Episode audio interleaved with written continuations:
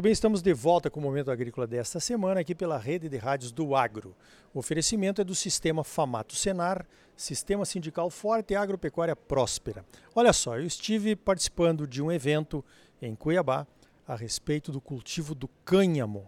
O nome científico do cânhamo é cannabis. Para os bons entendedores, já fizeram associação com a maconha, mas o, cânhamo é um pouquinho diferente, né?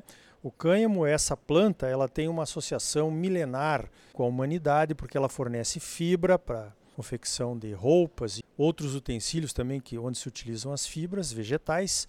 Também tem o consumo dos grãos, que tem algumas propriedades interessantes para a alimentação humana. Pode-se produzir alguns óleos essenciais, mas ela tem essa pecha aí, né? Inclusive, a, o cultivo é proibido aqui no Brasil eh, em função de, dessa associação com a maconha que pode causar dependência química nos usuários. Quem esteve presente no evento foi o professor Derli Henriques, lá da Universidade Federal de Viçosa, que faz pesquisa com o cânhamo. Então eu vou começar perguntando para ele que diferença tem aí, professor? Tem diferença entre o cânhamo e, e, a cannabis que produz a maconha? Bom dia. Bom dia a todos, é um prazer estarmos aqui. É muito importante que a gente entenda o seguinte: a espécie é única, cannabis sativa. Nós vamos ter nessa espécie o cânhamo e também a maconha ou marihuana, tem milhares de nomes. Qual é a diferença entre eles? A diferença é que o cânhamo ele tem no máximo até 0,3 de THC, que é o tetrahidrocannabidiol. Esse é o produto que causa efeitos psicoterápicos. Perfeito? Agora, acima de 0,3 de concentração de THC, a pessoa começa a ter efeitos psicoterápicos. Perfeito? Então, é, qual é a diferença? A diferença é simplesmente porque o cânhamo é uma planta com N características positivas, né? tem uma semente riquíssima em proteína, óleos essenciais, ômega 3, ômega 6, ômega 9, eh, vitaminas A, B, C, K. É fantástica a planta e não tem concentração de THC. Se você pegar para fumar uma, uma folha de cânhamo, você vai fumar, vai tossir, vai engasgar, mas não vai ter efeito psicotrópico nenhum. Já no caso a cannabis, com maior concentração de THC, e quando você fuma flores, você pode ter esses efeitos e há quem diga que pode se viciar. Mas essa história de viciar em maconha é questionada. Mas eu, eu sinceramente não entro nesse assunto. O meu assunto principal é trabalhar com a planta nos aspectos ah, de agricultura, no aspecto ah, positivos para a espécie humana. E a gente tem que lembrar o seguinte: é, há diversos autores que atualmente comentam que o excesso de ansiedade, síndrome do pânico, estão relacionadas, na verdade, a essa abstinência que nos foi imposta em relação aos canabidióis. Porque nós temos um sistema que é o conhecido sistema endocannabinol. Esse sistema, que é na verdade um encadear de compostos químicos no nosso corpo, no nosso corpo, ele vai nos ajudar a raciocinar e vai nos ajudar com o sistema imunológico. Então, se você passa e tem 40, 50, 60 anos e nunca alimentou esse sistema, você fica dependente e o seu organismo, à medida que você ultrapassa 50 anos, você reduz a produção de endocannabinol, precisando então da suplementação dos fitocannabinóis. Olha aí que interessante. Então, as colocações do professor Derli aqui, que trabalha na pesquisa, ele tem um banco de sementes de germoplasma, né? Isso lá na Universidade Federal de Viçosa para fazer pesquisa. Agora, professor, que oportunidades o cânhamo poderia trazer para os produtores brasileiros, já que é uma cultura banida no Brasil, né? Se fosse liberada, poderia trazer que tipo de oportunidade para nós? Bom, é, eu queria só comentar um pouquinho a respeito dessa história de cultura banida. É de estranhar que nós não podemos pesquisar a planta. Não tem sentido isso. Isso, ora, um pesquisador, uma universidade, um centro de pesquisa, o papel dele é separar o joio do trigo. É dizer isso é saudável, isso é seguro para a população e isso não é seguro. Se você tem alguém que faz uma indexação e te diz essa planta é proibida, você não pode nem olhar para ela, isso parece uma decisão do, do século passado. E de fato foi, né? na década de 50. Ora, a sua pergunta ela é espetacular. O que, que nós podemos trazer, o que, que o Brasil pode se beneficiar ao utilizar, ao estudar essa planta?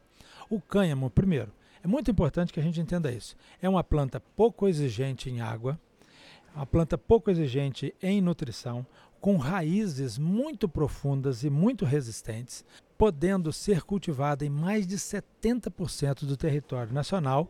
É uma planta extremamente produtora de óleo, óleo medicinal, como é o caso do CDB, também óleo diesel, especialmente na nas sementes. É, a semente dela é uma riquíssima fonte de proteínas, riquíssima fonte de vitaminas e também de sais minerais. O caule, você vai ter dois tipos de fibras. Você tem uma fibra mais flexível, que é a fibra mais jovem, que você pode fazer tecidos, você pode fazer cordas, e você tem uma parte de fibras mais ah, endurecidas que você vai utilizar para construção civil. E o sistema radicular é riquíssimo em terpenos, também outro produto de grande interesse na indústria química, especialmente a farmacêutica. Então, a espécie poderia nos trazer uma série de benefícios, entrando necessariamente como mais uma commodity brasileira. Agora, professor, você mostrou na, na tua palestra ali que a origem do cânhamo é lá do Tibete, uma região fria pra caramba. Ela já estaria adaptada ao centro-oeste. Como é que ela entraria no nosso sistema integrado de produção aqui do Mato Grosso? É, é isso mesmo. A origem, né, o centro de diversidade está no Tibete, no Lago do Tibete, onde nós temos relatos caracterizados né, de mais de 6 mil anos de uso, mas grande parte do germoplasma, de fato, ele ainda está com associado a temperaturas baixas e fotoperíodo muito diferente. Porém, há uma grande novidade. Nós temos já hoje germoplasma tropicalizado, adaptado ao Brasil. Então, o banco de germoplasma, qual o interesse nosso?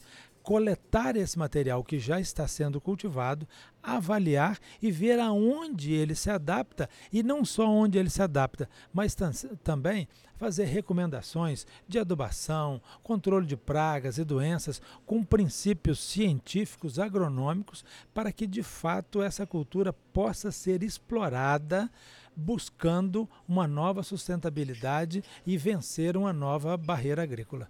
Finalmente, você que trabalha com o cânhamo lá na Universidade Federal de Viçosa, conhece o potencial da planta, você acha que isso vai ser liberado? Pode ser liberado aqui no Brasil? Nos Estados Unidos já foi liberado o plantio, né? Claro que sob regras de, de cultivo e, e o cuidado todo que tem que ter por toda a cadeia. Aqui no Brasil pode acontecer a mesma coisa? Eu tenho certeza que isso vai acontecer porque a demanda está muito grande, a sociedade continuamente você recebe gente, aí ah, eu estou querendo usar, eu estou querendo usar, está virando uma febre e isso vai nos forçar a estudar e o Brasil vai ser forçado a rever a sua posição e, na verdade, ter centros com liberação para fazer estudos sérios para, como eu disse a princípio, responder para a nossa sociedade. Até quando é saudável utilizar e como utilizar, e também como produzir. Eu tenho certeza que, num curto espaço, espaço de tempo, nós teremos essa liberação pelo Brasil. Então, no curto prazo, você vê o cânhamo uh, sendo produzido para uso medicinal, óleo, né? A extração do óleo das sementes. Já existem vários produtos sendo comercializados aí, inclusive a preço de ouro, né? O que é horrível para quem realmente precisa do, do medicamento. Falando especificamente de cânhamo, nós estamos falando de CBD, que é de origem medicinal, nós estamos falando de semente, que é uma riquíssima fonte de proteína e óleo diesel, nós estamos falando de fibras, nós estamos falando de terpenos. Então, somente pensando em, em, em cânhamo, nós estamos dizendo em torno hoje de 5 mil a 10 mil produtos, sem envolver a parte medicinal com THC, que é o que nós vamos trabalhar no outro lado, que é o que nós chamamos de cannabis medicinal. Mas vejam, se nós tivermos uma commodity agrícola que pode chegar a 6 mil, a 10 mil produtos, imagina a quantidade de solução, imagina a quantidade de emprego, imagina a quantidade de riqueza que nós vamos gerar. Muito bem, conversei então com o professor Derli Henriques, da Universidade Federal de Viçosa. Professor, parabéns pelo trabalho. Nós estamos juntos lá no SESB, né? o Comitê Estratégico Soja Brasil. Sempre é um prazer falar contigo e mais uma vez obrigado pela tua participação aqui no Momento Agrícola. Eu é que agradeço pela oportunidade, agradeço pelo momento de poder é, ampliar o conhecimento dessa planta que, infelizmente, por desconhecimento, foi considerada uma planta banida. Mas nós vamos vencer isso, o agro vai sair vencendo e a população brasileira vai vencer essa batalha. Então tá aí. Olha, temos muitas oportunidades com culturas ainda pouco exploradas aqui no Brasil. Agora a pesquisa tem que vir na frente sempre. Senão, quando o mercado chegar, estaremos no escuro a respeito de quais tecnologias de produção poderemos adotar e vão ficar para trás. No próximo bloco, mais oportunidades para a agricultura tropical do Brasil. São os feijões e pulses. Nosso entrevistado é o Marcelo Luders, presidente do IBRAFE, o Instituto Brasileiro de Feijão e Pulses e um dos maiores especialistas nesse mercado. E ainda hoje, o atraso na colheita da soja e seus impactos nas safras de algodão e de milho aqui de Mato Grosso. O agro é a força do Brasil. O sistema sindical é a força da união dos produtores. Então, participe do seu sindicato rural. Sistema Famato Senar, trabalhando para fortalecer o nosso agro cada vez mais. Voltamos em seguida com mais momento agrícola para você.